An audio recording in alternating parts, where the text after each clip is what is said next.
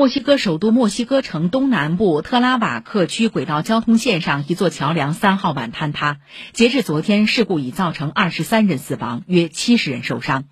视频显示桥梁在列车驶过奥利沃斯站附近时发生坍塌车厢从坍塌处坠落。墨西哥外交部长埃布拉德表示应对事故原因展开调查并追责。